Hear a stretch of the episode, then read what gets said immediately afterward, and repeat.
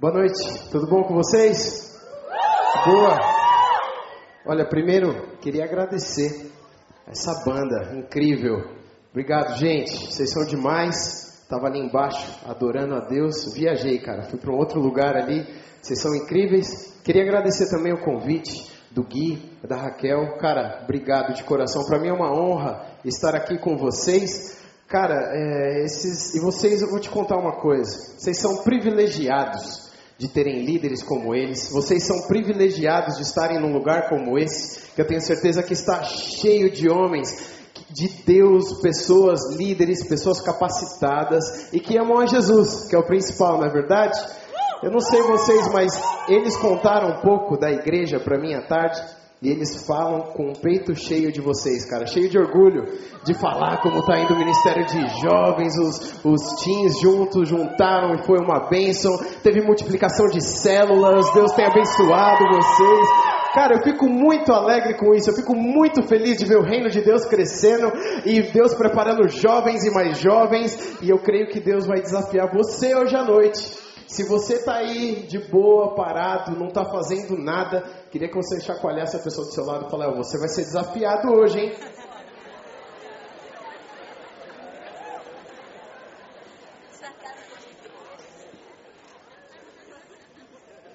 Vamos orar primeiro, gente? Pode ser? Pode ser?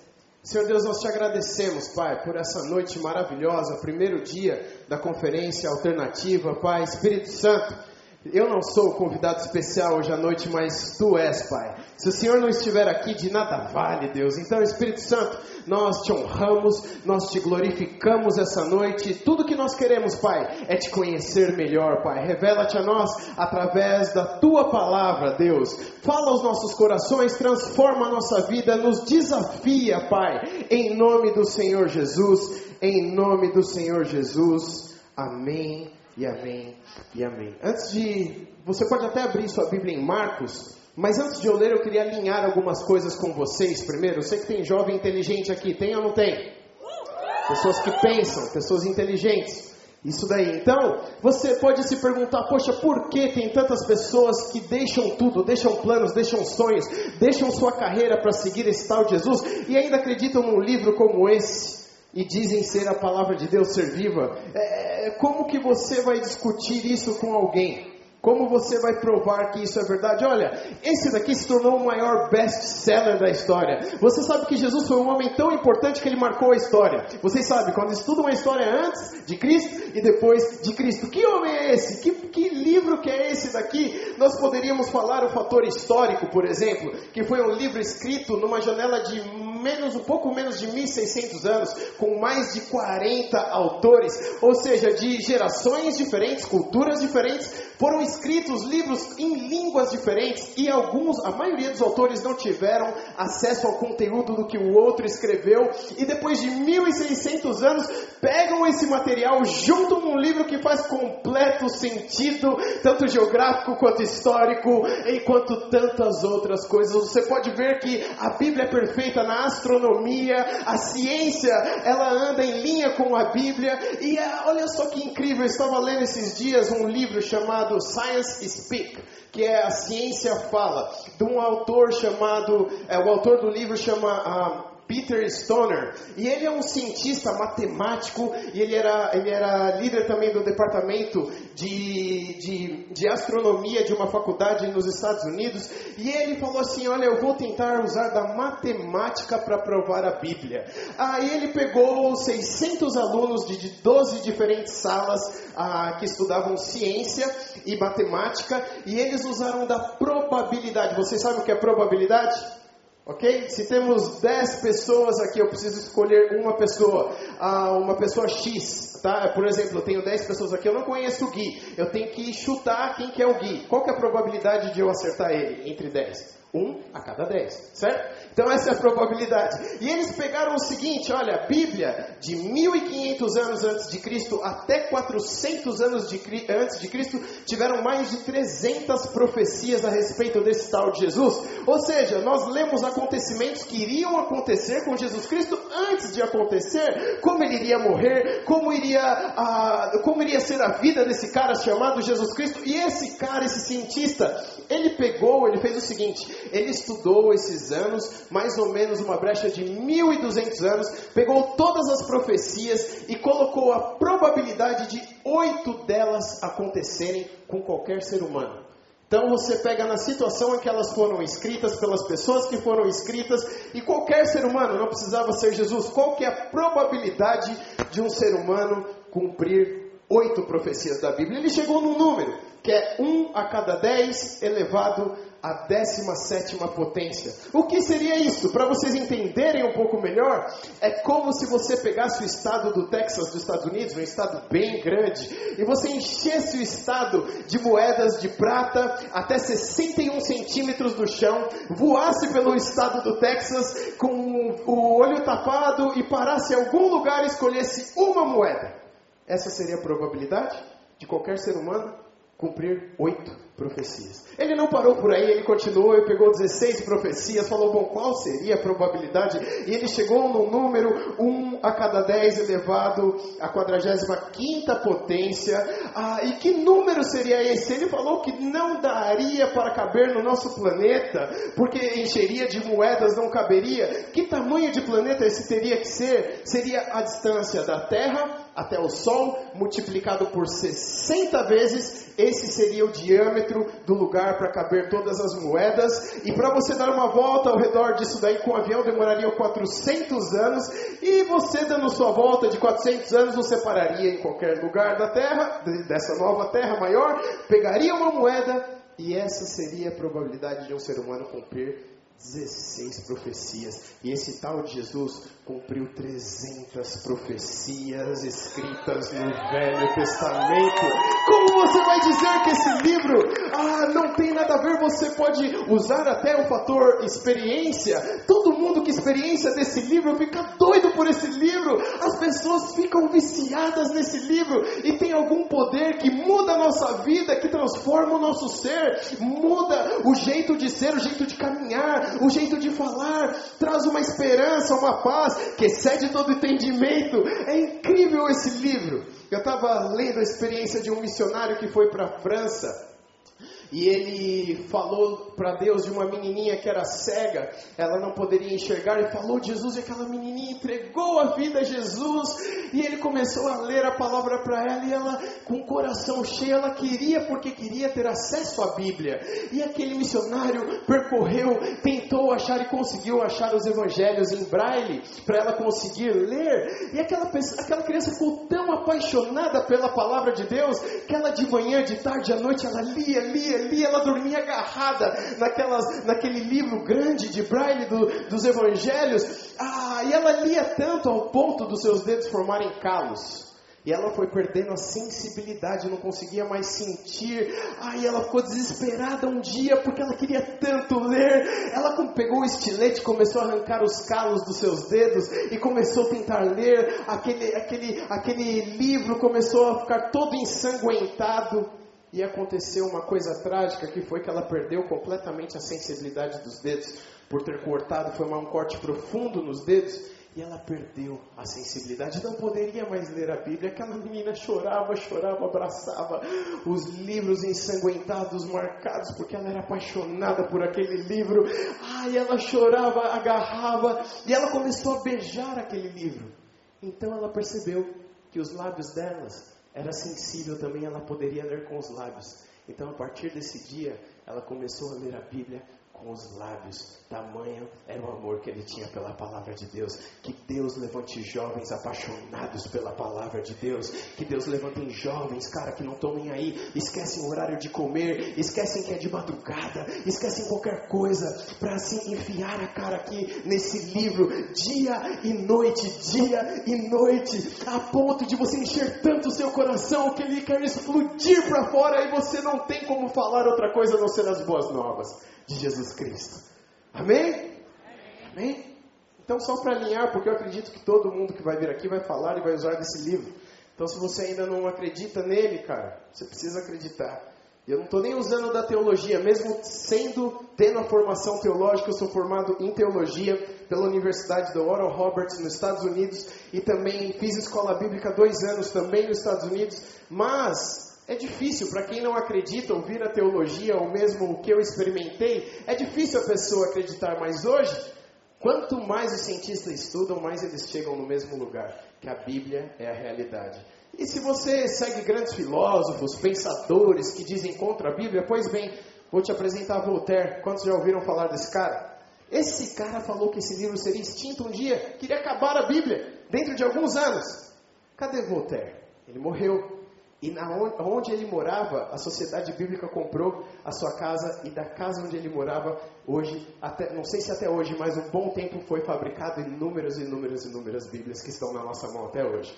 Então, cara, você acreditando ou não, eu digo com convicção da minha vida, esse livro é real. A palavra de Deus, a palavra de Deus é real, ela é transformadora, ela é viva. Amém?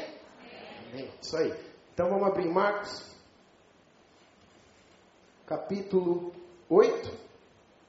Vou ler alguns versículos com vocês.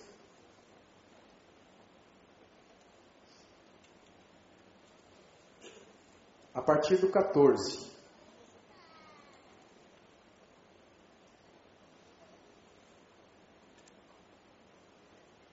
Acharam? O Marcos está fácil, hein? É um dos evangelhos. Se você não achou, Cara, uma dica muito boa. Eu sempre olho a Bíblia do pastor, vejo mais ou menos onde está aberta. Eu cresci na igreja, né? Então sou profissional nisso. Abria mais ou menos e fingia. Às vezes nem caía no livro. Falava Abacuque, ah, Abacuque. Não podia escolher outro livro, tipo Gênesis, né? Escreve um livro difícil de achar. Faz, esse, faz isso que eu estou te falando. Olha a Bíblia, abre mais ou menos, finge. Tá tudo certo. Entendeu? Eu já usei dessa estratégia. Quem nunca usou, que joga a primeira pedra aqui. Deixa eu ver. Já usou, certeza. Então, Marcos, capítulo 8, versículo 14, diz assim: Ora, aconteceu que eles se esqueceram de levar pães, e no barco não tinham consigo senão um só. Preveniu-os Jesus, dizendo: Vede, guardai-vos de fermento dos fariseus e do fermento de Herodes. E eles decorriam entre si: É que não temos pão. Jesus, percebendo, lhes perguntou: Por que discorreis sobre o não ter pão?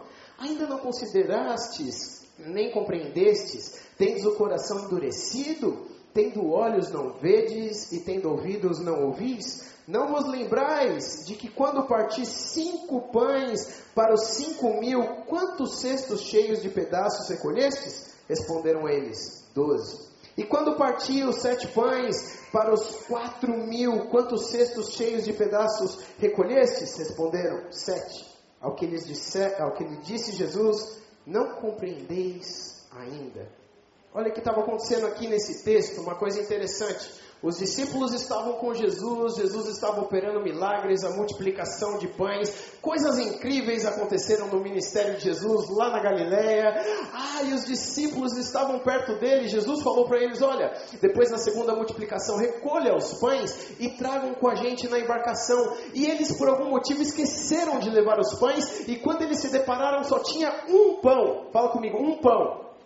Só tinha um pão. E Jesus começou a falar de pão, de fermento dos fariseus. E eles pensaram que Jesus estava repreendendo eles praticamente, porque eles tinham esquecido de trazer os benditos cestos de pães. Eles começaram a ficar preocupados. Jesus começou a ensinar uma coisa profunda. E eles preocupados com uma coisa tão simples. E Jesus fica abismado com isso, porque ele falou: Olha, gente, vocês já não viram o que eu fiz? Vocês já não viram que houve já multiplicação de pães? E vocês estão preocupados com um pão.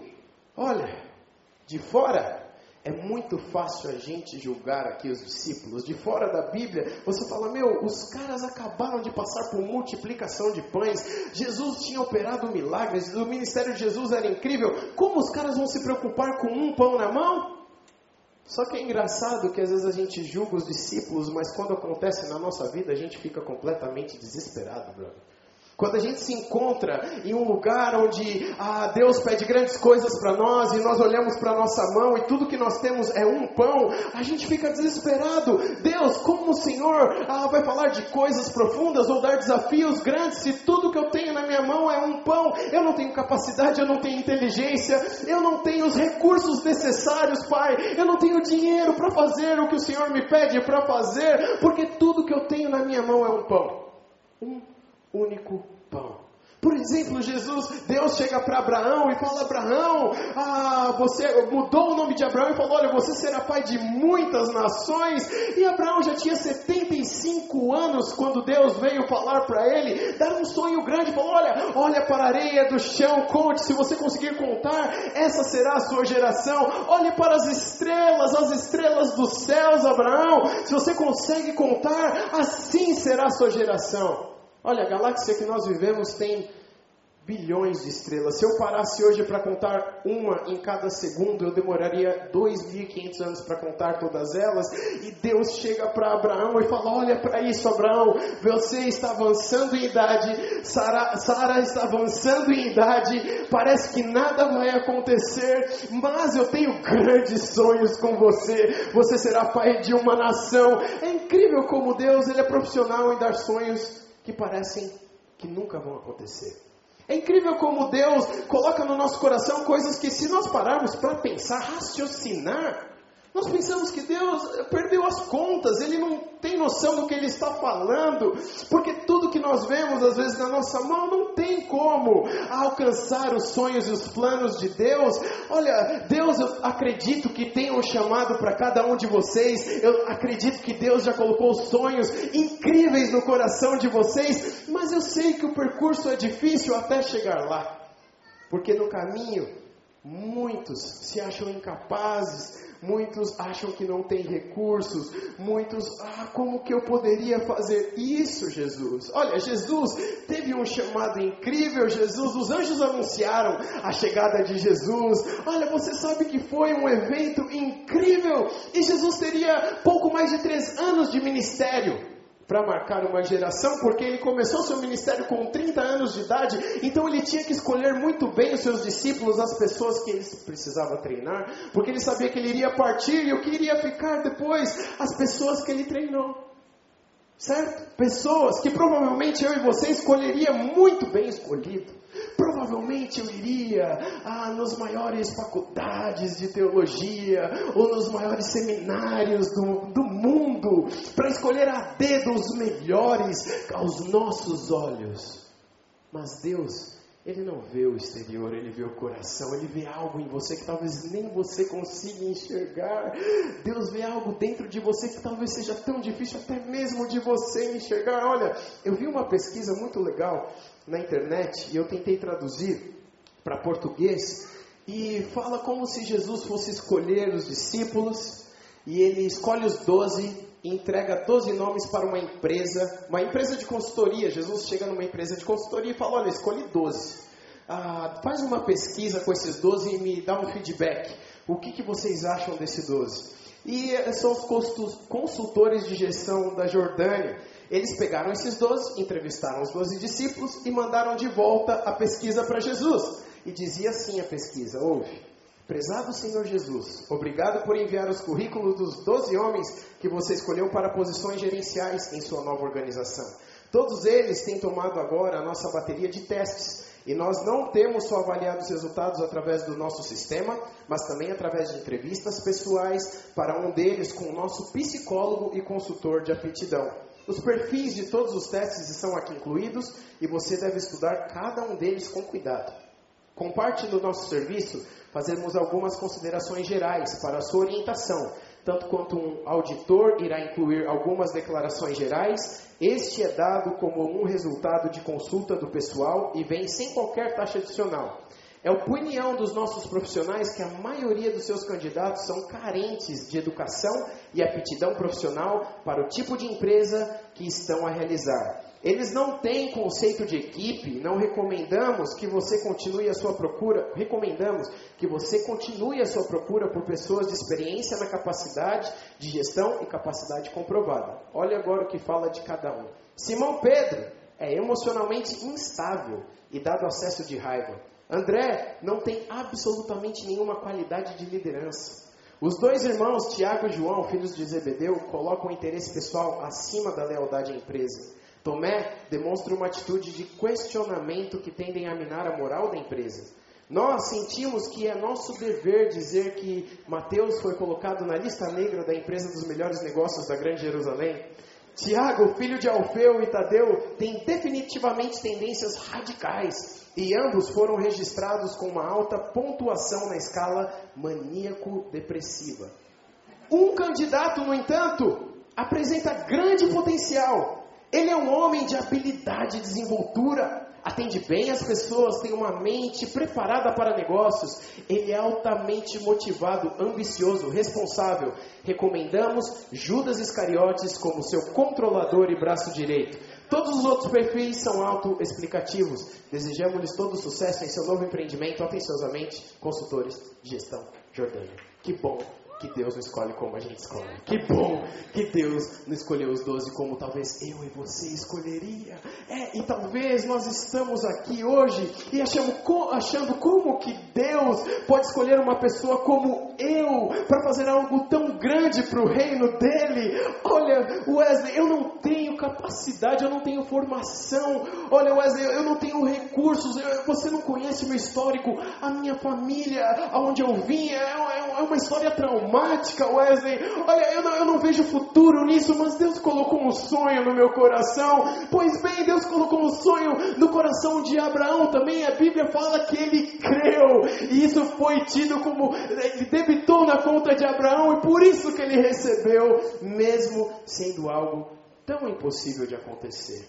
Olha, os planos e sonhos de Deus têm uma grande chave. Eles precisam de Deus. Sabia disso? Se Deus colocou um sonho no seu coração, esse sonho precisa de Deus para acontecer. Você sozinho realmente não vai conseguir cumprir o seu chamado. Um sonho que é dado de Deus precisa ter a mão de Deus, precisa ter o empurrão de Deus, precisa do Espírito Santo a todo momento te direcionando, te ajudando. Olha, eu vou falar um segredo para vocês. Deus ele sempre pega os caras que acham que não tem capacidade. Eu acho que Deus, Ele pega aqueles caras que chegam no quarto e, e, de repente o Gui dá um desafio, fala, olha, você vai ser líder de célula, e o cara chega no quarto dele à noite desesperado e fala, se prostra de joelho no chão no quarto e fala, meu Deus, que, que o Gui foi fazer? Ele não sabe quem eu sou, não tenho capacidade. Eu, é, como o Senhor vai chamar a mim para ser líder de célula, ou seja lá o que for? O Senhor será que errou? Ele deve ter errado, mas saiba de uma coisa: se você se humilhar na presença de Deus, Deus vai te capacitar além daquilo que você acha que você pode fazer. Se Deus der alguma coisa, um sonho para você, creia que vai acontecer, mesmo estando impossível hoje de acontecer esses que são os bons. Esses que são os bons, porque gente que chega com um sonho pequeno para mim eu nem ouço. Pessoas que chegam com sonhos impossíveis, é desses que eu vibro. Eu falo, é isso aí, sonha aí, sonha, eu tô contigo, cara. É sonho doido que não dá para acontecer de jeito nenhum. Então vem de Deus, porque precisa de Deus. Vamos orar, vamos jejuar, vamos embora, porque isso vai acontecer, gente. Eu creio que Deus vai usar cada um de vocês aqui dentro com sonhos incríveis, sonhos grandes, coisas que vocês nem imaginam ainda, cara. E que talvez você esteja sentado aqui hoje falando, poxa, Wesley.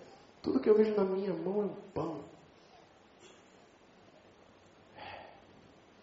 Jesus já tinha falado: Eu sou o pão da vida. Aquele que vem a mim jamais terá sede. Aquele que crê em mim jamais terá fome. E diz a palavra também que eles viram, mas não creram. Eles estavam do lado do pão da vida, discutindo de ter apenas um pão. Você às vezes está triste por só ter um pão na sua mão, mas o nosso Jesus, Ele é o pão da vida, Ele é o provedor, Ele é o todo-poderoso, Ele sabe de todas as coisas, Ele controla o mundo, o mundo está na palma de Suas mãos. Nada pega o nosso Deus de surpresa. Ou você acha que acontece alguma coisa na sua vida? Lá do céu, Deus olha para baixo, fala: Rapaz, Esse aí me pegou desprevenido, cara. Como isso vai acontecer na sua vida, cara? Tá maluco? Você acredita num Deus desse?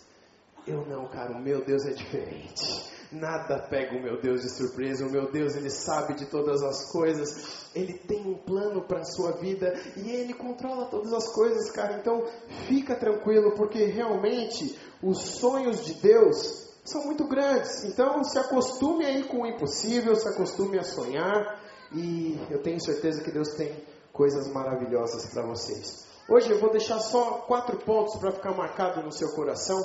São os quatro P's. Fala assim comigo, quatro P's. Não é o de Kotler. Quem é do marketing e administração sabe. Preço, produto, praça, promoção. Mas não são esses. Esses quatro P's eu quero deixar marcado para te ajudar. E o primeiro dele, fala assim comigo, potencial. Provisão, processo e propósito. Olha, você tem um potencial. Você tem um potencial. Fala assim para a pessoa do seu lado: você tem um potencial. É. é. Você tem um potencial. Hoje em dia é muito complicado a questão de comparação. Hoje em dia, com as redes sociais, com acesso a informações, nós checamos a vida de outros a todo momento e nem sempre o que você vê é a verdade, viu? Porque nem sempre o que você vê nas redes sociais é de fato a vida das pessoas. Muitas vezes é só algo para vender, às vezes é algo que a pessoa não vive verdadeiramente. E você vê famílias felizes vivendo coisas incríveis e você fala: Poxa, eu quero isso, mas não tenho. Poxa, se eu tivesse essa oportunidade, olha, eu, eu, aí eu seria assim. Olha, se eu tivesse nascido bonito, eu seria artista de Hollywood. Não, cara, você é bonito, sabia disso? Fala para a pessoa do seu lado, você é bonito, mas espera aí, antes disso, só para você não mentir, que vai que não é seu gosto. Você é bonito para Deus. Fala assim, você é bonito para Deus. Porque, pô, faz, fazer mentir na casa de Deus é mancada, né? Vai que você sentou do lado da pessoa que não faz o seu tipo. Vou falar, você é bonito, mas sinceridade de coração, não acho. Mas Deus te acha demais, cara. E, e, ele acha que você tem um potencial único. Olha, ele te deu uma digital única. Ele colocou dentro de você algo único. Só você é bom no que você faz de melhor. E Deus está esperando você enxergar isso. Parar de olhar para os outros. Parar de se comparar com outros. O que aquele tem. Ai, porque aquele tem o cabelo assim. Porque aquele tem ah, condições financeiras. Porque aquele estudou numa faculdade assim. Ah, porque aquele vem de uma família estruturada. Você não sabe, olha, para de ser vítima e creia que você tem o potencial, porque foi Deus que te criou e Ele é o maior dos engenheiros, cara. Ele não errou quando Ele te fez, sabia por tudo que você iria passar, sabia dos seus traumas, sabia do seu histórico, da sua família, sabia por tudo que você iria passar e mesmo assim Ele me trouxe aqui hoje para falar para você: olha, filho, filha, você tem um potencial único. Eu te formei. Você precisa crer, cara, e parar de ser enganado pelo sistema de hoje, porque põe um as pessoas num patamar altíssimo que você não consegue alcançar. Você acha que os heróis da Bíblia eu nunca vou ser como Jacó, como Isaac, como Abraão, ah, como o profeta Isaías, Jeremias, Ezequiel. Eu nunca vou ser como os apóstolos no Novo Testamento, pregando sem medo de morrer. Claro que você vai ser, cara, porque a Bíblia é um livro tão tão legal que ele não mostra apenas o lado bom das pessoas, mostra o lado humano também. E eu vejo na Bíblia heróis comuns, como eu e como você, que passam pelos mesmos problemas, cara. É, passam pelos mesmos. Uau, profeta Elias, grande profeta Elias! Cara, Jezabel colou nele, falou: Olha, fala pro profeta aí, esse cara que está se achando, eu vou pegar ele. O cara fugiu de uma mulher, matou 400, matou vários, uma montanha. Tudo bem que tem mulher que realmente dá medo. Tem mulher que com um olhar fulmina, brother. Não sei se sua mãe é assim. Mas tem umas mulheres que realmente me amedrontam mais do que 400 homens. Eu entendo, cara. Mas o grande profeta, ele foge para uma caverna, entra em depressão. E você fala, como um profeta de Deus que está abalando a geração dele, um homem que todo mundo olha para ele e quer ser igual, passa por um momento desse e ainda por cima a Bíblia escreve. Será que o escritor não deveria ter deixado isso de lado? Será que o escritor não deveria ter deixado lado de lado a parte de Davi que não é tão boa na vida dele? Será que o escritor que escreveu a genealogia de Jesus não errou quando colocou Raabe na genealogia de Jesus? Uma mulher que eu teria vergonha de colocar na minha genealogia, que teve um passado ruim, mas Deus via potencial até em Raabe, olhou para ela e falou: "Você, Raabe, você vai estar na minha genealogia, porque eu sei o seu potencial". Mulher samaritana, Mulher samaritana, olhada maus olhos, ela já tinha tido vários homens e o homem que ela estava não era o seu marido. Jesus para do lado de um poço, começa a conversar com essa mulher. Um judeu jamais conversaria com uma samaritana, eles eram rivais. Ainda mais uma mulher. Na época de Jesus, a mulher nem era contada. Você vê que os milagres dos pães, ah, tinha lá 5 mil pessoas, 4 mil pessoas. O primeiro milagre dos pães estão nos quatro evangelhos, o segundo só em Mateus e Marcos. Em todos, a não ser Mateus. Mateus ainda fala: olha, foram cinco homens, sem contar crianças e mulheres. Os outros nem citam, mano. Porque as mulheres nem eram citadas na época. E você vê que nem fala o nome dessa mulher, é a mulher samaritana. Nem fala posição, não fala nome, porque o escritor não achava de tamanha importância. Mas Jesus parou e olhou para aquela mulher e viu que ela tinha potencial.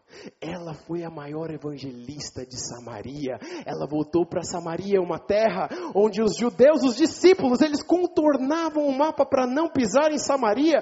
Aquela mulher foi a boca de Deus para todo um lugar para toda Samaria, ela evangelizou ali com todo o seu testemunho ali, e pessoas entregaram o coração a Deus, porque Jesus viu e parou naquele poço, porque ele viu algo que eu e você não enxergamos. Ele vê potencial em você. Talvez os seus pais não viram potencial em você. Talvez os seus pais não acreditam que você vai dar alguma coisa. É, isso daí não vai dar nada. Não estuda, não faz nada direito. Talvez seu pai já tenha falado palavras duras. Você é burro. Você não vai dar em nada. Talvez amigos tenham falado, você é maluco. Olha esse sonho. Que nem José sonhou, os irmãos dele falaram, você é maluco, menino. Para de sonhar. Para de sonhar. Está maluco? Olha para você. Olha a sua história, rapaz. Olha de onde você saiu. Como você vai alcançar isso? Mas eu queria dizer para você: o Espírito Santo olha para você e vê que você tem um potencial incrível potencial incrível que nem você acredita ainda. Espero que hoje à noite ou quando você sai daqui, você começa a pensar sobre isso e falar: poxa, e não é verdade que eu sei fazer alguma coisa boa? Não é verdade que eu sou bom nisso? Não é verdade que eu tenho potencial? Você tem o um potencial, cara, creia nisso. Amém? Você tem o um potencial. Fala assim: provisão. Olha, grandes sonhos acontecem em pequenos pedaços. Sabia disso? Deus dá um sonho monstruoso para você e te dá um pedacinho dele na mão. Você olha para o pedaço, olha para o sonho, olha para o pedaço, olha para o sonho e fala: Deus, o que, que, que, que o Senhor está querendo com isso? Como não quebra-cabeça? Você compra e na caixa tem aquela imagem top do quebra-cabeça. Você comprou lá do Star Wars e tem uma imagem louca do Star Wars bem na frente. E você abre e é um monte de peça. Você fala, não tem nada a ver com o que está na caixa, mas é um monte de peça, não tem nada a ver com o que está na caixa. Os sonhos de Deus são mais ou menos assim. Deus te dá uma imagem, Deus te dá um sonho maravilhoso, grande. Aí Ele te dá várias peças na mão. Você fala, o que, que eu vou fazer com isso, cara? Aí entra o meu segundo ponto, que é a provisão de Deus, porque o sonho de Deus precisa da provisão divina. O sonho de Deus não é só com a sua força, não é só com a sua capacidade. Talvez você esteja desesperado hoje, cheio de peças na sua frente, falando: o que, que eu vou fazer com isso, Deus? Como que eu vou juntar essas coisas? Como que eu vou juntar as pessoas certas? Para tocar no grupo de louvor? Como que eu vou juntar os líderes corretos para fazer uma equipe? Se eu tivesse discípulos, quais seriam eles? Aonde que eu vou juntar as peças para fazer o negócio acontecer? É aí que nós entramos na provisão, aí que entra a mão de Deus. Olha, Quantas coisas aconteceram com peças pequenas? Olha, Felipe e Natanael estavam conversando e Felipe veio todo empolgado para Natanael e falou: Natanael, você viu? Parece que Jesus, o Nazireno, está colando, parece que vai acontecer. É, é, chegou o tempo, aquele homem que nós ouvíamos falar nas profecias. E Natanael, sabe o que, que ele falou? Ele falou o seguinte: o quê? Alguém vindo de Nazaré? Pode alguma coisa boa Sair de Nazaré, uma cidade tão pequena, sair um cara tão grande? Como assim? Como que Deus vai mudar a história com um cara de Nazaré? Uma, um cara que ainda se junta com os 12, essas 12 peças, literalmente eram 12 peças, 12 figuras. Se estudar sobre eles, você vai ver que cada um tinha uma personalidade diferente e, e cara, os caras eram doidões mesmo. E, e, assim, na boa, como que Deus faz isso? Mas olha, Deus, ele, ele vê o plano completo. Nós não conseguimos enxergar. Deus, ele olha a caixa com o quebra-cabeça montado. Então ele sabe que peça colocar no lado de que peça. Se você não tiver a caixa ali o tempo inteiro, você não vai conseguir montar aquela imagem. Ah, mas ou vai demorar muito mais tempo, mas Deus, ele tem perfeito aquilo que ele tem para você. E se você confiar nele, mesmo sua peça parecendo tão pequeno, ele através da sua provisão vai te ajudar a juntar as peças e formar aquela imagem que antes tinha no, no que você viu primeiro. É Olha só que loucura. A multiplicação de pães mesmo. Aconteceu a primeira multiplicação de pães com cinco pães e dois peixes. Alimentou cinco mil homens e sobrou doze cestos de pães. E quem que foi o ser que apareceu com os pães e os peixes? Vocês sabem? Esse ser a Bíblia chama de rapaz. Ou seja, ele não era homem. Ele ainda era um rapaz, um jovem. Ele não era nem contado quando se escreveu o livro. A provisão veio de uma pessoa que não estava nem nos números da Bíblia. A provisão vem de lugares que às vezes você desacredita, cara. Quando Deus está envolvido no negócio, Deus provê de lugares inesperados, de formas inesperadas, mas creia, se não aconteceu ainda, ainda Deus, o time de Deus sempre faz o gol depois dos 45 do segundo tempo, cara. Quem tem a vida, quem tem uma vida louca com Deus sabe que é assim. É impressionante. Deus, ele gosta disso. Estamos lá no jogo 0 a 0, difícil, duro o jogo. Passou 45 do segundo tempo, a gente faz gol. Deus às vezes testa a nossa fé, cara. Às vezes Ele vem com provisões de lugares que nós nem imaginamos, faz coisas maravilhosas na nossa vida que nem imaginamos, cara contar uma coisa para vocês. Por exemplo, Deus ele me ensinou muitas coisas e ainda está ensinando, né? Como Paulo escreveu lá da prisão de Roma, olha, a boa obra que o Senhor começou, Ele é fiel para terminar. Então, minha vida está assim. E, e, Deus foi me ensinando várias coisas. Eu cresci, nasci em igreja. Quantos aqui são assim? Deixa eu ver. Cresceu aqui, nossa, grande parte, maioria. Cara, eu achei que eu sabia até da Bíblia. E, mas Deus me ensinou grandes verdades fora, na rua, tipo de uma forma completamente diferente. Certo dia eu estava na escola bíblica e dois dos meus amigos meio atrapalhados, né, tem que ser meio doido para fazer essas coisas, falaram, cara, final de semana a gente não tem rolê nenhum para esse final de semana, vamos fazer um negócio diferente? Vamos, vamos fazer. Cara, vamos se vestir como mendigo, vamos dar uma loprada na nossa roupa aqui, usar uma calça como essa, e dar aquele talento, e, e, e vamos para a rua dormir com os caras, ficar com os caras. Falei, gostei, cara, boa ideia. Legal. Não sei quem é mais louco, o meu amigo que deu a ideia ou eu que eu aceitei.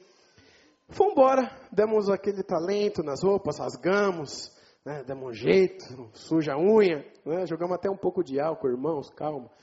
Jogamos um pouco, porque os caras têm cheiro, né, mano? Tem que dar aquele, aquela mal cheirada.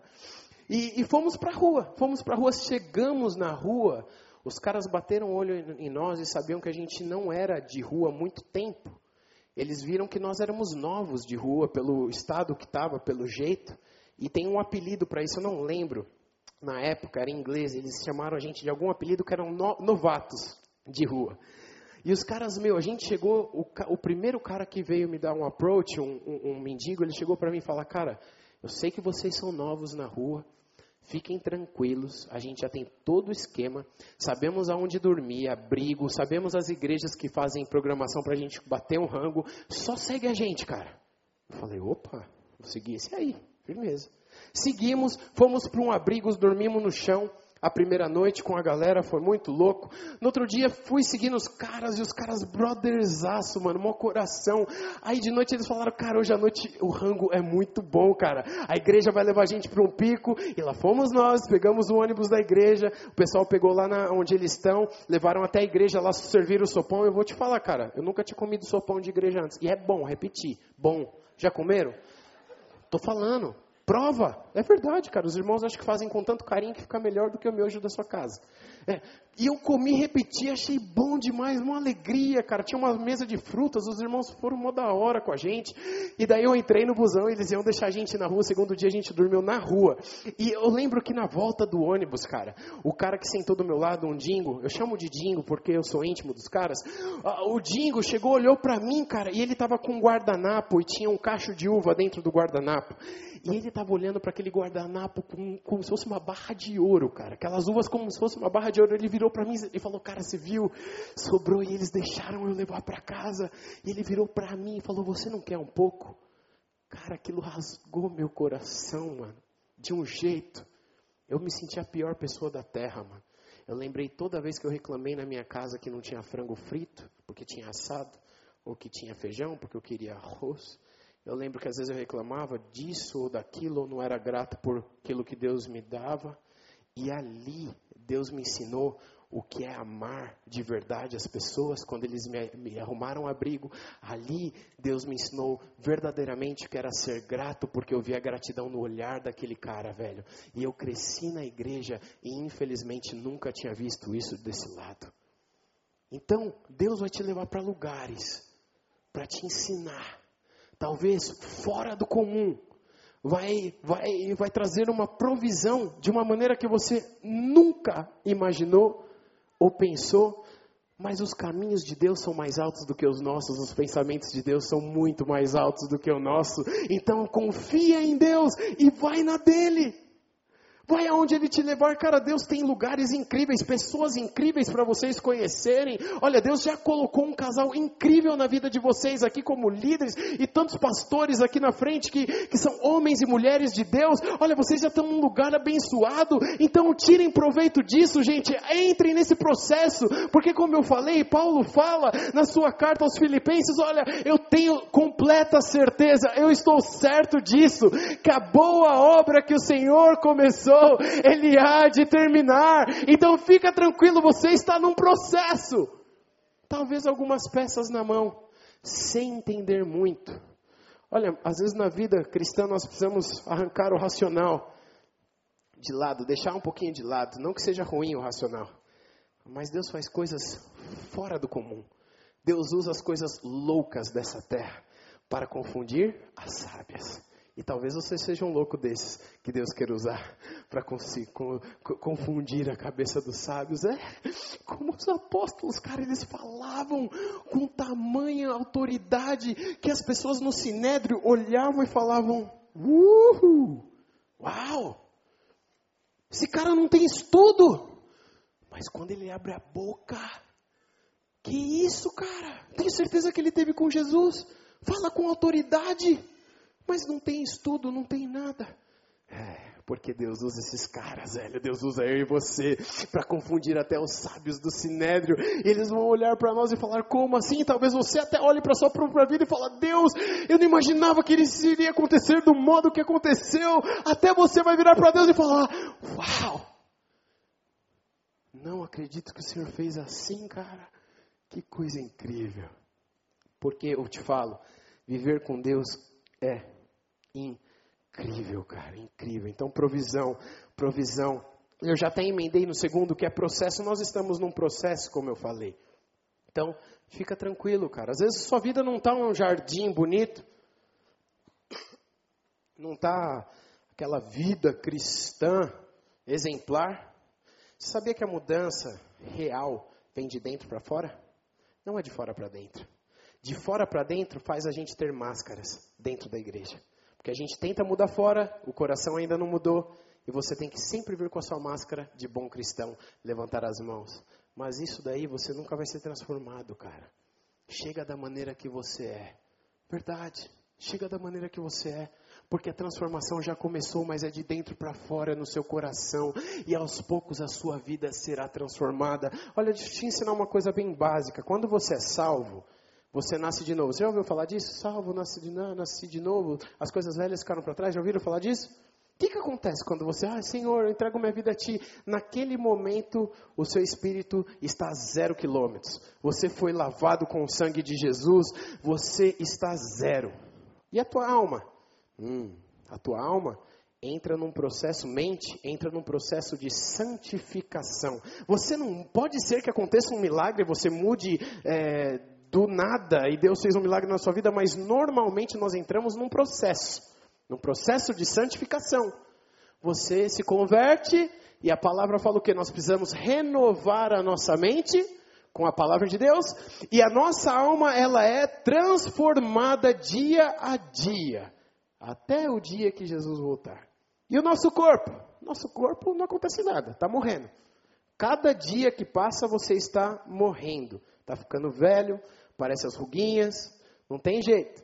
Estamos morrendo. Até que o dia do Senhor nós receberemos um novo corpo celestial. Então, lembre-se disso. Quando você aceitou Jesus, seu espírito, zero. Sua alma, sua mente, está num processo. Fala assim, processo.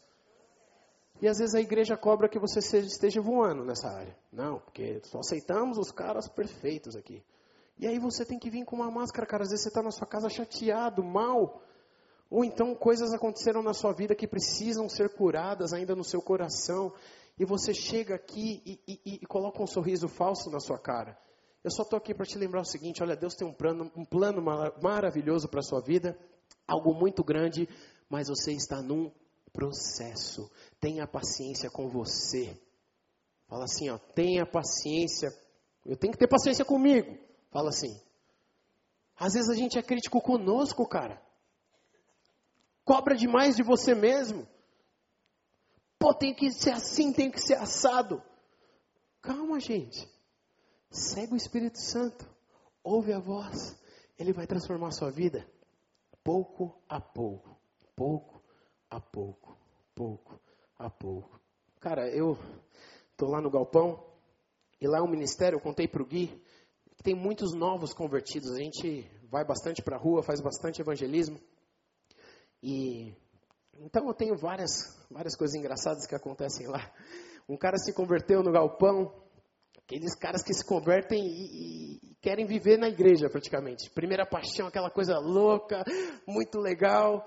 Aí eu, eu sou amigo dele no Facebook, é um sábado de manhã, ele postou lá uma cara de sono na cama e triturando o vizinho dele, falando: Olha, pleno sábado, esse horário xingou o cara, é seu pá, batendo na parede porque estava em reforma o vizinho dele. Falou várias palavrões. Depois de tudo isso, ele falou assim: Glória a Deus, hoje é dia de Galpão 575. Cara, eu me deparo com tudo isso, cara. É normal lá, por quê? Porque esse cara está em processo. Olha, é tudo que ele sabia, gente. A família dele só sabe falar palavrão. Ele veio de um meio que falava palavrão a todo momento, então de repente no segundo sábado que ele vai na igreja, talvez ali com tanta empolgação, Jesus está fazendo algo tão maravilhoso que às vezes mesmo na internet escapou. E daí os irmãos, sai para trás, Satanás. Que isso, gente? Vamos aceitar as pessoas do jeito que elas são, fechou? Vamos amar as pessoas da maneira que elas são. É? Olha, como eu sou convidado, eu posso falar e ir embora e não tem problema, então eu vou falar mesmo. Às vezes no galpão tem mais cuidado. Mas aqui, como eu vou, vou para São Paulo, entendeu? A gente se vê aí, de repente, alguma vez na vida. Ouvi uma história, uma vez, verídica, certo? Chegou um casal de homossexual na igreja, de mão dada. Sentaram, teve louvor, palavra do pastor. Acabou o culto, claro, diáconos já colaram na hora no pastor. Pastor, que tem? Você não viu aquilo lá, pastor? Não fez nada. Como o Senhor não parou o louvor, não repreendeu, não tirou dali, não exortou. E o pastor virou para eles e falou o seguinte: Olha, sabe qual é a única diferença deles e de você? Deles eu estou vendo o pecado, de você eu não estou vendo o pecado. A igreja precisa amar as pessoas da maneira que elas são, no ponto que elas estão, brother. Se tem ou não tatu, tanto faz, piercing ou se sei lá o que. O cara até botou um chifre na cabeça, a gente tem que aceitar, mano. É verdade, a gente tem que amar, abraçar o cara, falar, olha aqui, o meu, o meu trabalho não é julgar. Isso daí é com Deus, lá no julgamento, ele vai ter que ser julgado. Fica tranquilo. O meu trabalho aqui na terra é amar as pessoas, custe o que custar, é se doar, é abraçar, é beijar, é dar o tempo. É esse que é o nosso serviço aqui nessa terra. É isso. Essa é a marca da igreja, viu? É, lá em Apocalipse, quando é, tem as cartas para as igrejas e você vê lá a igreja de Sardes, a igreja de Sardes que tem aparência viva, mas que está morta. O que é ter aparência viva? É que parece que está vivo. Ah, igreja top, louvorzão, crescendo, bombando mas está morta. E essa palavra morta também, no grego, tem o sentido de reproduzir. Quando fala do ventre, lá em hebraico no Novo Testamento, que fala do ventre de Sara, fala está amortizado, é, é palavra parecida, que fala assim, o ventre não podia reproduzir, ou seja, são pessoas ou igrejas que não conseguem reproduzir o que Jesus Cristo é. Pode estar crescendo, pode ter louvor, mas não estão reproduzindo quem Jesus Cristo é. Jesus Cristo é amor. Eu vi Jesus Cristo parando e falando com a samaritana. Eu vi Jesus Cristo dando ouvidos àquela mulher que estava com problema de sangue, que agarrou nas vestes dos discípulos e falaram: tá, sai daqui, sai daqui. Assírio Finícia, Cananeia, uh, outro povo terrível, que chega na presença de Jesus e fala: Senhor, filho de Davi, tenha compaixão de mim, a minha filha está possessa. E os discípulos, ah, está tirando. O que, que essa mulher acha que ela está fazendo aqui? Os próprios discípulos, hein? Jesus estava mais testando o coração dos discípulos do que o daquela mulher, porque aquela mulher era forte, brother. E Jesus sabia disso. Tanto é que Jesus falou: Olha, não é certo de eu tirar o pão para aqueles que eu vim e jogar para os cachorrinhos. Tipo assim, eu vim para o povo meu e o que, que você está falando? E ela falou assim: Eu entendo, Jesus. Você veio, você pregou na Galileia, pregou para os seus, mas enquanto você pregava na Galileia, lá em João 1,11, fala assim: Eu vim para os meus, mas os meus não me quiseram, não me aceitaram. Pois bem, você pregou na Galileia, a maioria não quis te ouvir, mas por todas as redondezas em Samaria, na Síria, em todos os cantos, as pessoas começaram a ouvir as migalhas que caíam e creram no seu nome, que o Senhor é poder. Senhor, filho de Davi, tenha compaixão de mim. Mulher, Ciro Finícia, os discípulos repreendendo. E tudo que ela queria era uma migalha de um pão. E às vezes é isso que tem na sua mão e você está desacreditando.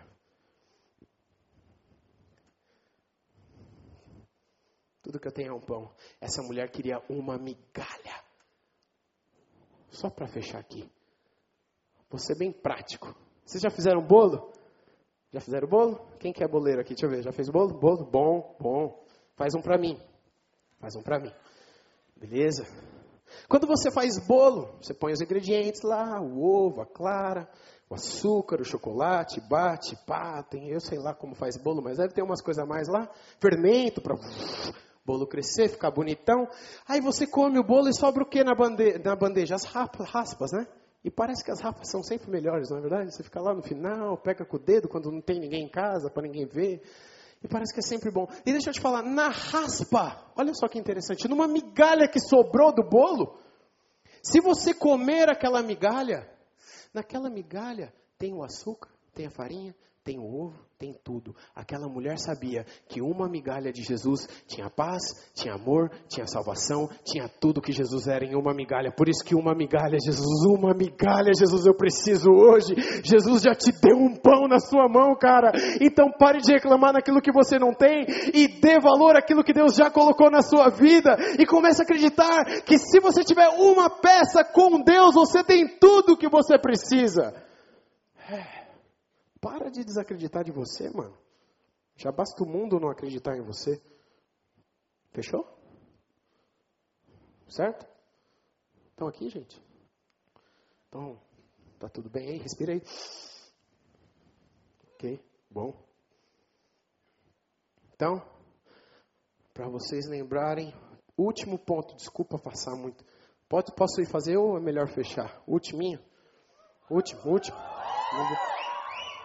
O último é, é, o seguinte, é o propósito, tá? Tem um propósito. Por que, que Deus faz dessa maneira? Você já pensou?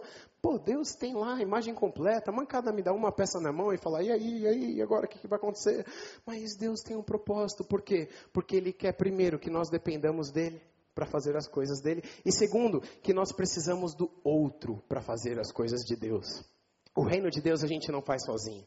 Eu preciso do Gui, preciso da Raquel, preciso de todo mundo aqui para conseguir juntos fazermos algo grandes. Por quê? Porque eu tenho peças diferentes das suas e talvez nós precisamos juntar, juntar nossas peças para o reino crescer. E isso transcende bandeiras de igreja, transcende a, a, tantas coisas que nós humanos colocamos, porque o reino de Deus é só um. Você acredita nisso? Então nós precisamos juntar a nossa peça e lutar por uma coisa chamada reino de Deus e esquecer o resto, placa e tudo mais, porque esse é o propósito que Deus dá coisas para mim e não dá para você igual, mas dá para você coisas que eu não tenho, então eu preciso de você, meu irmão, para nós juntos fazermos o reino de Deus crescer e a glória de Deus encher esse, esse mundo e as pessoas verem a luz de Deus através dos nossos feitos, porque eu juntei minha peça com a tua e isso foi para a glória do Pai.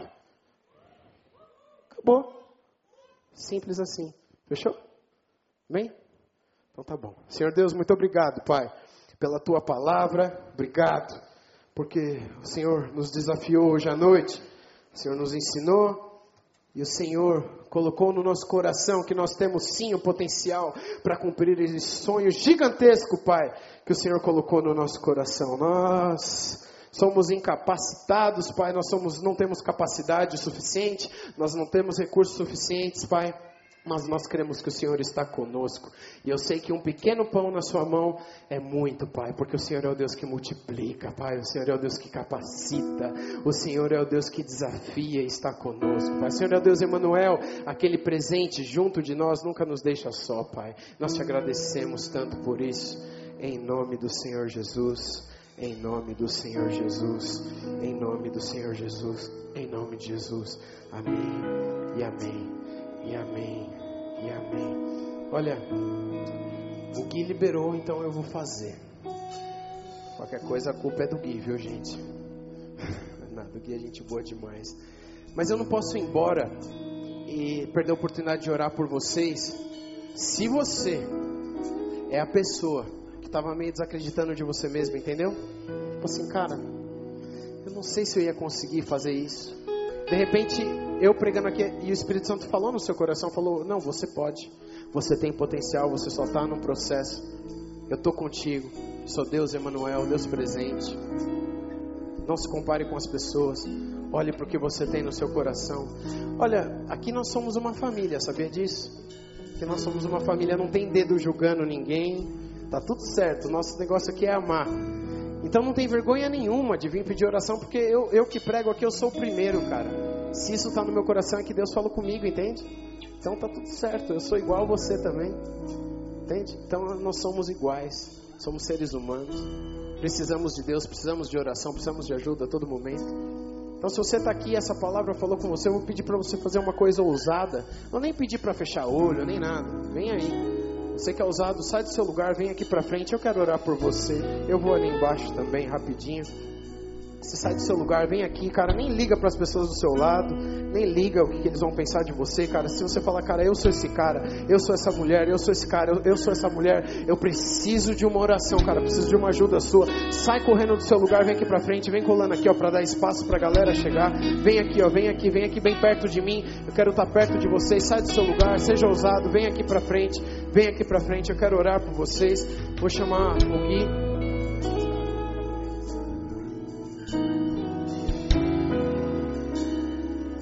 Vamos adorar o nome de Deus? Pode vir, tem gente vindo, pode vir. Meu coração clama por ti e o meu desejo. Vem que Deus está falando contigo.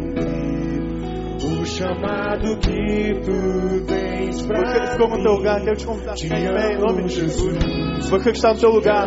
Jesus. Eu quero mergulhar em tua presença, Senhor, e desfrutar o verdadeiro amor.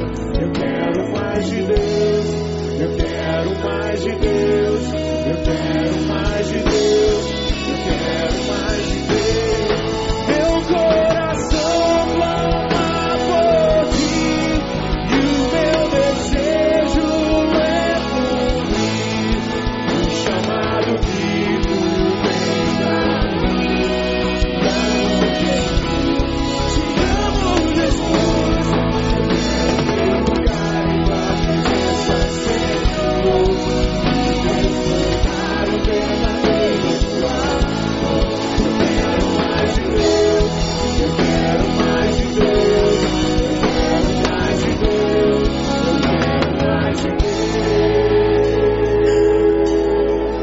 Estende a tua mão para cá, em nome de Jesus. Começa a clamar pela vida dessas pessoas. Tem gente quebrantada diante do Senhor, gente ajoelhada diante do Senhor. Essa é noite de voto, é noite de entrega, é noite de renúncia.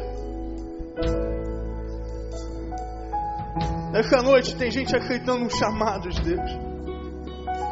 Essa noite tem gente aceitando ser transformada por Deus. Clame, você que está aí no teu lugar, por essas pessoas. Na autoridade do Espírito Santo de Deus, clame. Deus, nós te louvamos por essa noite. Porque nós não imaginávamos o que iria ocorrer aqui. Estávamos cheios de expectativa.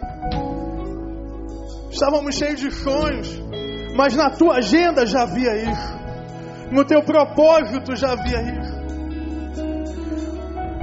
Obrigado porque é a tua palavra, Deus. Obrigado porque é o teu espírito.